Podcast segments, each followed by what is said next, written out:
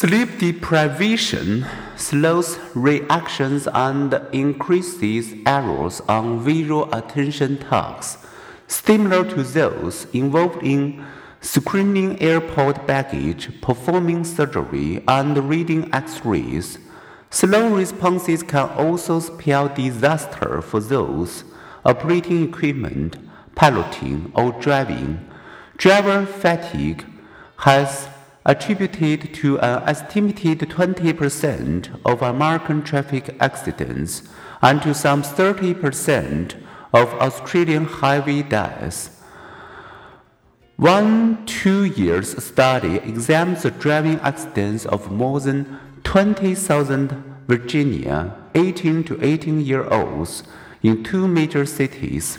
In one city, the high school studied 75 to 80 minutes later than in the other. The late starters had about 25% fewer crashes. When sleepy frontal lobes confront an unexpected situation, misfortune often results.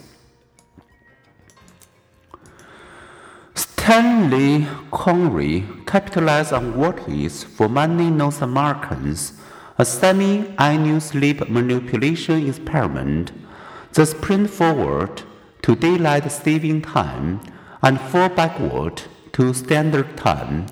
Searching millions of records, Coren found that in both Canada and the United States, accidents increased immediately after the time change that shorter sleep, less deep, is equal to more accidents.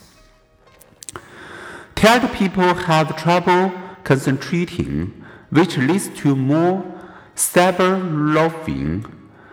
frittering AV time online. On the Monday after daylight saving time begins, entertainment related Google searches have been 1.3% higher than on the preceding Monday and 6.4 higher than on the following Monday. Another study showed sleep deprived students spending more time cyberloafing during a 42 minute video lecture. Figure 3.17 summarizes the effects of sleep deprivation, but there is good news. Psychologists have discovered a treatment that strengthens memory, increases concentration, boosts mood, moderates hunger, reduces obesity, fortifies the disease fighting immune system, and lessens the risk of fatal accidents. Even better news the treatment feels good. It can be self administered. The supplies are limitless and it's free.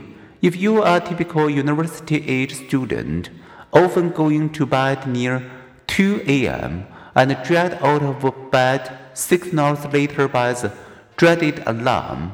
The treatment is simple. Each night just add 15 minutes to your sleep.